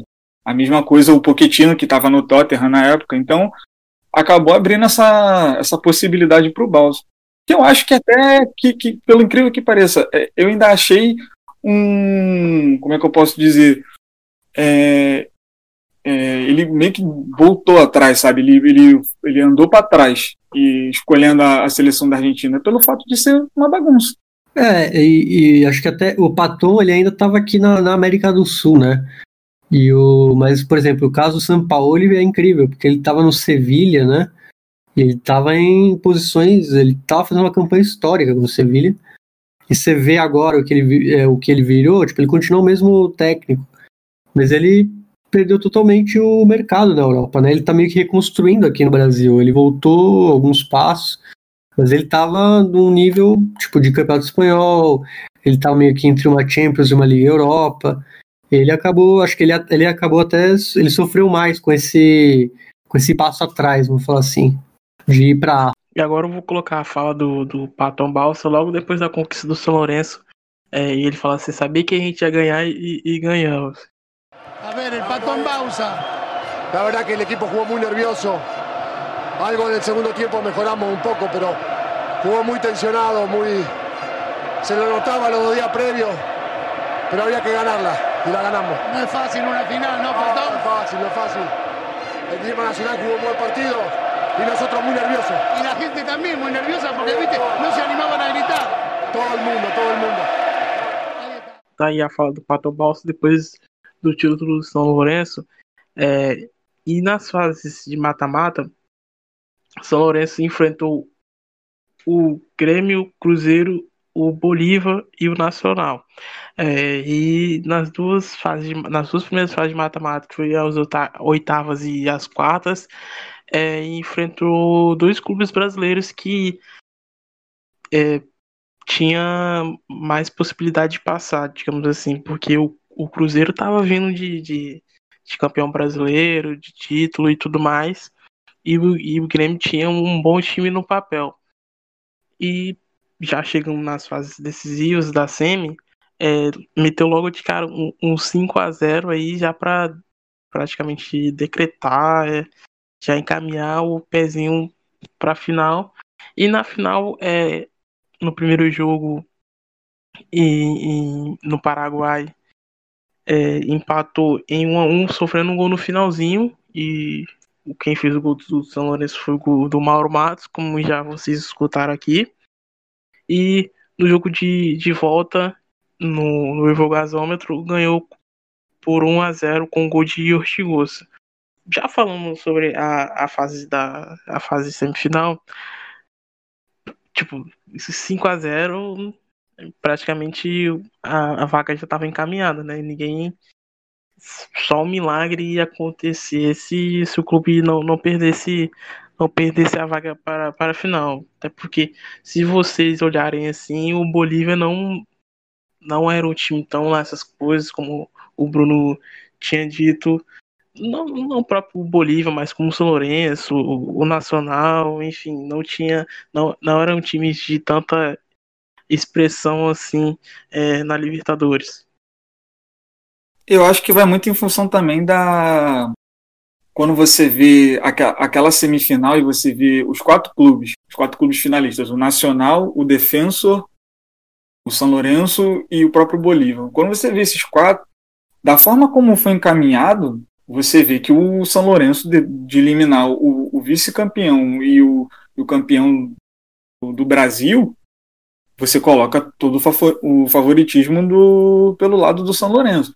E é curioso porque o jogo de volta da, da semifinal ele é na em La Paz, né, na altitude, e o São Lourenço ele, ele fez uma estratégia muito interessante de fazer o máximo possi possível de gols para ter que conseguir segurar, né, para não ter que fazer tantos esforços assim na, no jogo da volta, né. E, e foi realmente isso, né? O jogo da volta ele foi só o Torrico fazendo defesa, o Romagnoli segurando bola na frente e o, o gol só vem a sair ao, aos acréscimos. Então foi é, é, é, uma Libertadores que você tem que é, é, vai ser repetitivo, mas tem que falar que tá na conta do Balsa pela não só pela a, o comportamento da equipe, mas a estratégia, sabe? De você saber, ó, contra esse time a gente vai se defender, contra esse time propor o jogo e a gente vai ser protagonista. Então com, conforme o, São Lourenço ele vai passando, quando ele passa da fase de grupos, ele, ele, ainda, é, ele ainda é taxado como não. Para as oitavas, mas ele ainda não é o favorito. Quando ele elimina um Grêmio e um, e um Cruzeiro assim, de uma vez assim, seguida, aí você já olha assim e fala: opa, tá aí um time que, que se não for, e deve ter sido esse sentimento do torcedor, se não for essa, vai demorar muito para chegar a próxima próxima chance né, de, de ser campeão. É, e, e como o Patrick falou, e o Bolívar não, ele, não, ele não deu resistência, né? E foi um time que estava em alta, assim, porque ele tinha eliminado o Lanús uma, na fase anterior, né, nas quartas. E não era um time fraco, assim, para os padrões bolivianos, porque ele, primeiro que ele pegou uma semifinal, né? É difícil ver um time da Bolívia chegar numa semifinal. E eu lembro até que na época eles teve a pausa da Copa, né? Eles trouxeram como grande reforço o Carlos Tenório, que era o equatoriano, já estava embaixo. Jogou no Vasco. Para um time Jogou da Bolívia. Isso. Para um time da Bolívia era um cara de com cacife alto e tinha, e tinha jogadores até espanhóis, né? Tinha o irmão do Caerron, né? O Juami Caerron e tinha o, aquele irmão lá do Caerron que era do Napoli, do Real Madrid além do técnico histórico da Bolívia, né, que é o Xavier Ascargorta, que é o mesmo técnico que classificou eles para a Copa do Mundo de 94. Então era um time, querendo ou não, muito para os padrões bolivianos ele estava bem acima, assim. Então não, não, era, não ia ser, não parecia que ia ser fácil. Até e, e esse jogo em La Paz mostrou isso, né? Porque foi só um a zero, né? Eles tentaram de todas as maneiras é, fazer mais gols e não conseguiram. E foi como o, o, o Patrick falou e, e também o Bruno disse, é aquilo de é, faz, o, faz o dever em casa e lá a gente vê o que, que, que, acontece, porque além da, da, da partida tinha a questão de, de altitude, né? E vão escutar os minutos finais da, da partida de volta que, que o São Lourenço acabou perdendo de 1 a 0. en banco. Hace rato que viene siendo suplente. Gutiérrez, Cardoso. Qué linda zurda tiene, ¿eh? Es la última. Cardoso. ¡Ah! Torrico se queda con la pelota final. Señoras y señores, San Lorenzo se va a Asunción. Se va a terminar el partido. 49 minutos. Bien, San Lorenzo. Gran plantel San Lorenzo. Señoras y señores, San Lorenzo finalista de la Copa Libertadores de América, a pesar de la victoria del Bolívar, que intentó hasta el final, ganando por 1-0, San Lorenzo, el viejo y querido San Lorenzo de Almagro, es finalista de esta edición de la Libertadores. Aí a, a fala do Mariano Close depois da partida, o relato dele da vaga conquistada do São Lourenço para a final. E na final enfrenta o Nacional, que no primeiro jogo empatou de 1 a 1 e depois veio a ganhar é, por 1 a 0. Era, era uma final bem, bem alternativa, digamos assim, né, Bruno?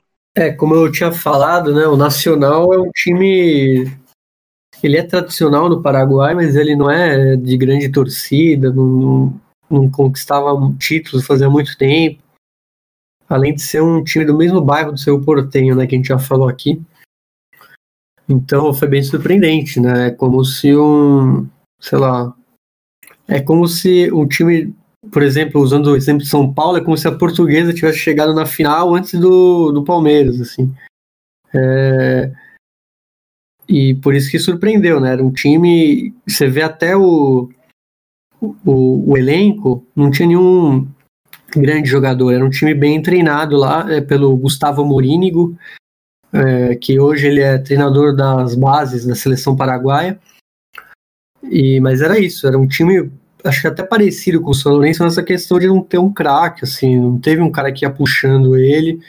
É, na outra semifinal tinha até o defensor né, do Uruguai, que tinha o Felipe Gedós, é, tinha o Nicolás Oliveira, tinha alguns destaques, né? Tinha o próprio Jorge de, Arres, é, de Arrascaeta, né? Que hoje joga no Flamengo.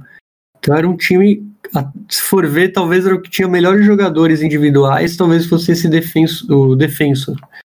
Mas o, como eu te falei, o, o, o time paraguai era bem treinado, assim, mas sem nenhum, pouquíssimos é, destaques individuais, né?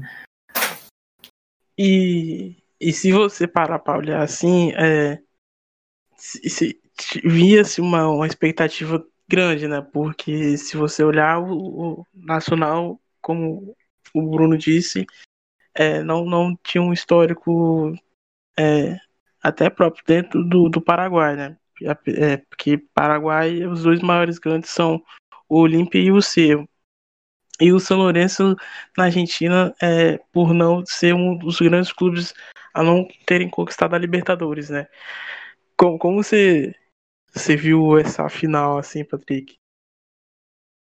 Olha, a final foi bem estranha, né? Porque no jogo de ida no Paraguai, o São Lourenço ele domina, né? O São Lourenço ele cria oportunidades, ele vira protagonista mesmo, toque de bola, criando mesmo muitas oportunidades e aí toma um gol muito no final que virou característica né, do, do time. É... E aí no jogo da volta, o, o São Lourenço ele meio que dá uma desligada, né? Como parece que gosta de emoção, né? Porque é, ficou até, até o pênalti, até o, o vôlei do, do. Me fugiu agora, é Coronel, o nome do, jogador que, que coloca a mão na bola, até o vôlei desse cara, o São Lourenço não criava nada. O Nacional estava conseguindo fazer um, um bom resultado, porque não tinha, afinal, não tinha aquela questão do gol fora, né? Então estava levando para pro, os pênaltis, né? Possível pênalti, né? Não tinha, né? Afinal não tem, né? Não tinha, quando era ir de volta, né? E conseguiu fazer um, um jogo bem truncado, mesmo depois quando o Ortigosa faz o gol de pênalti, que bem falado aqui, foi convertido, é, o, São, o São Lourenço ainda deu ainda brecha pro pro Nacional fazer o gol. É a questão da, da, da, qualidade mesmo, né? Teve chance de fazer. Por pouco não fez. E como eu tinha falado, fiquei, acabei, acabei devendo aqui é, a fala do, do Mauro Matos, que ele, essa, essa entrevista dele é depois do, da conquista do título, né? Ele que tinha feito o gol de ida na, na, na final. Aí agora vocês vão escutar Mauro Matos falando depois da partida. Llegaste aquí con mucho sacrificio, campeón de América a los 6, 7 meses. Sin duda, Titi. Vos sabés que luché mucho. Pero bueno, esto sin una familia atrás no se puede conseguir. Así que esto es para todos ellos, mi viejo, mi vieja, mis hermanos, mi señora, la beba que vino con el pan bajo el brazo para todos mis amigos que están en Castelli y para uno muy especial que hace un año y un mes que no lo tengo, que me lo está siguiendo allá arriba. Así que Luquita, esto es para vos. Muchas gracias, amigo. Déjame, no, no puedo más. Tá aí a fala do, do Mauro Matos e, e no, no, no, jogo de, de volta, 50 mil pessoas íntias de São Lourenço foram é, pro novo gasômetro ver, ver se o clube, enfim, é, encerraria esse jejum depois de tantos anos é, sendo zombado e, e conseguiu é, definitivamente acabando com, com, as, com as piadinhas, né? É, vão, vão ouvir é, a La Gloriosa Butelê logo depois da partida é, comemorando o título, primeiro título do São Lourenço na Libertadores.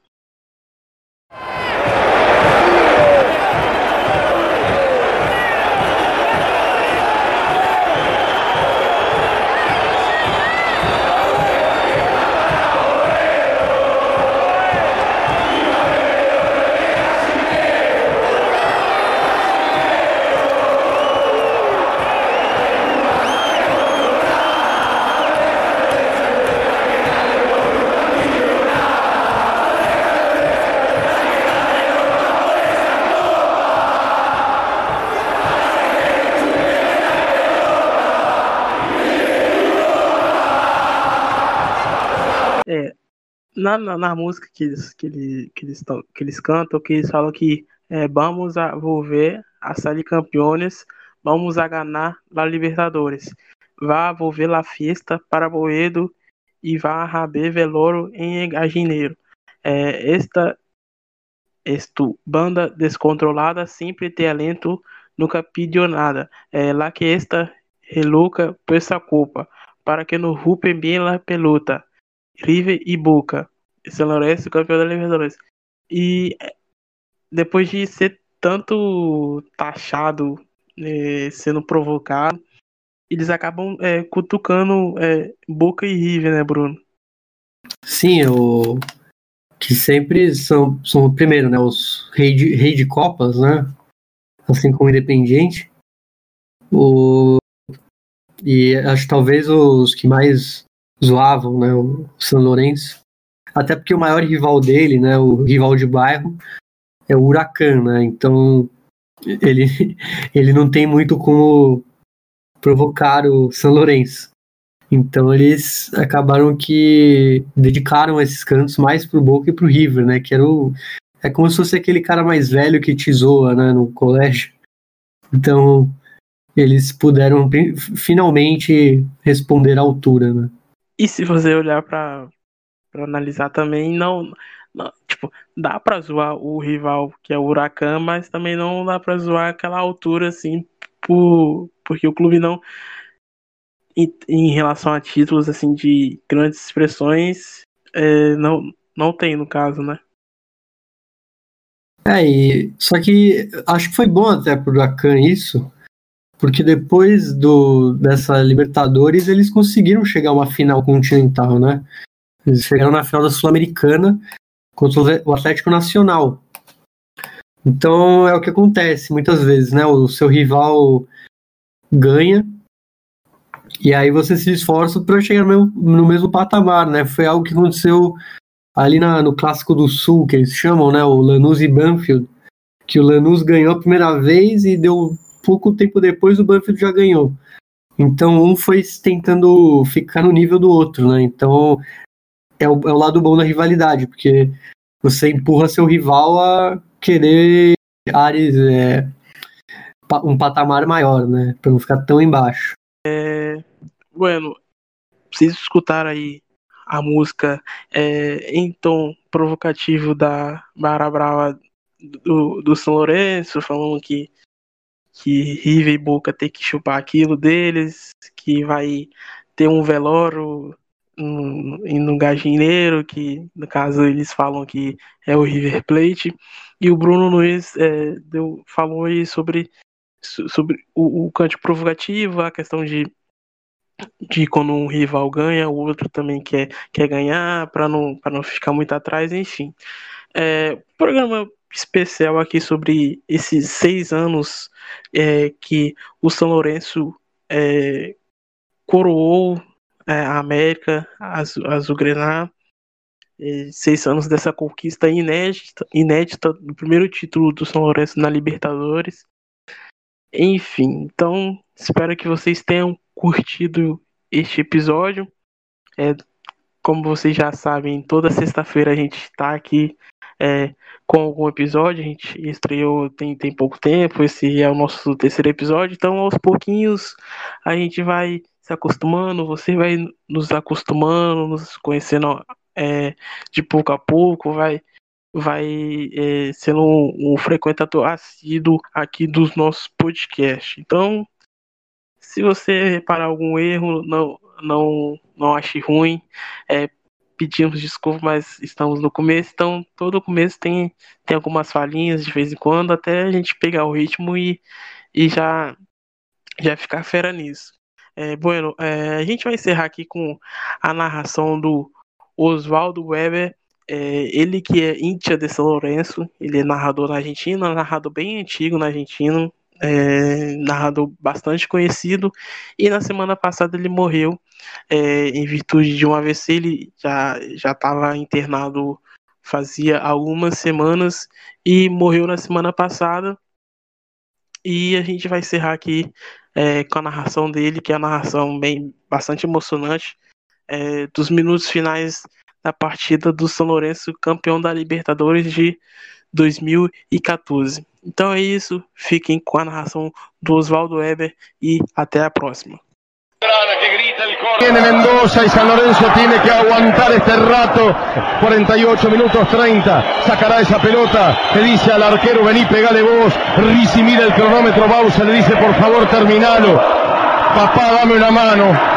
Donde estés, va a sacar la pelota, le va a pegar desde el fondo el arquero Don, ahí está separando Ortigosa y a Piris que se pelean el árbitro del partido, la pelota va en el aire, saca la Matos, le queda Kalinsky, no la puede sacar Kalinsky, llévatela Kalinsky a tu casa, San Lorenzo será campeón de América, carajo, la tiene Kalinsky, tenela Kalinsky, eso, tenela Kalinsky, tenela, hacerle rebotar Kalinsky, le hizo rebotar y es corner, San Lorenzo va a ganar la Libertadores, va a ganar la Copa Libertadores, pedí la pelota brasileño, obrigado, obrigado por Sonia Braga, va a terminar el partido el árbitro, todavía no, es córner de San Lorenzo, la tocan corta para Ortigosa, la tiene Ortigosa, la baja, la están jugando, esta Ortigosa que la pisa, la va aleja dos veces, va a pitar el árbitro, la tiene Ortigosa, es tiro para Nacional, dice el árbitro, es nada, lateral de Nacional, sacará desde el fondo, la va a sacar el conjunto de Nacional, sacó Coronel, el balón va arriba, resta de cabeza Kalinsky, la tiene Matos, se la lleva Matos al costado, vale, Risi, si vos jugaste en San Lorenzo, la pelota va al costado y al lateral, lateral de San Lorenzo, la putísima campeón de América, va a salir desde el fondo, desde el lateral el Zulgrana de Boedo, va a ganar San Lorenzo, San Lorenzo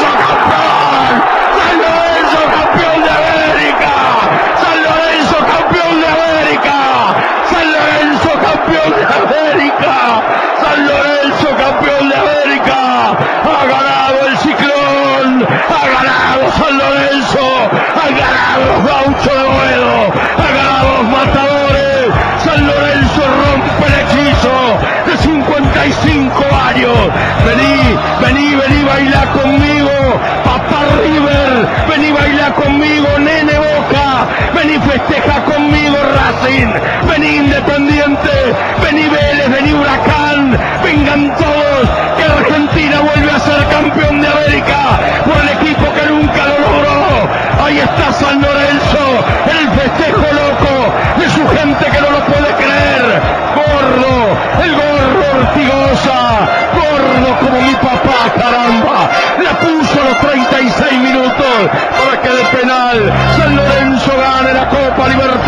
América, salga a tocar bocina, salga a gritar, salí cuervo, salite de la jaula en la que estuviste desde que los dirigentes regalaron allá por el 60 la Copa Libertadores de América. San Lorenzo campeón de América. de Cristiano Ronaldo. Vamos por dos. San Lorenzo 1. Nacional de Paraguay 0. Arriba. Levantando la copa. Mira el escudito que hay abajo. Míralo. Dice San Lorenzo. Anda a cargar a otro. San Lorenzo le tiene la copa en la vitrina. San Lorenzo es campeón de América. Y ahí estuvo la cadena del gol. En un momento histórico del fútbol argentino. Escuchen a la gente.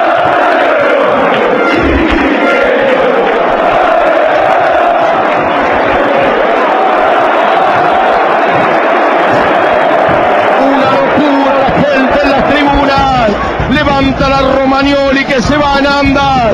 San Lorenzo es campeón de América. Aparecen las viejas láminas, aquellas láminas de Farro, Pontón y Martino. Aparece el Ángara, el vasco que vino un día y anda revoloteando por aquí. Aparece su nieta, ¿por qué no? Ahí está el nene San Filipo, odioso como es metiéndola contra un palo lejano de los arqueros. Ahí está el lobo Fischer, lobazo viejo y peludo, el Coco Rossi metiendo caños, el bambino Veira, Doval, Casa, Arián, Nano, ¿dónde está Nano? Vení, festeja con nosotros. Está San Lorenzo cantando en el medio de la cancha. Los caras sucias. Y el Toti Bello y Pedrito González y la oveja Telch.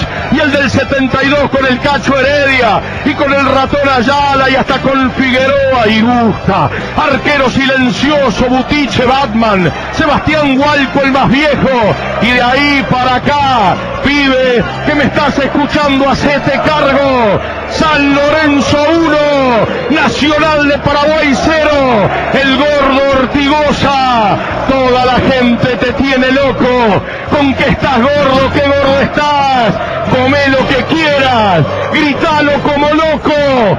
No pares, vos vas a reventar. San Lorenzo 1, Nacional 0.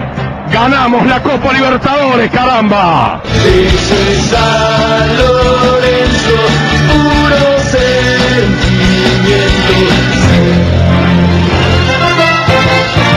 Final del partido en la cadena del gol.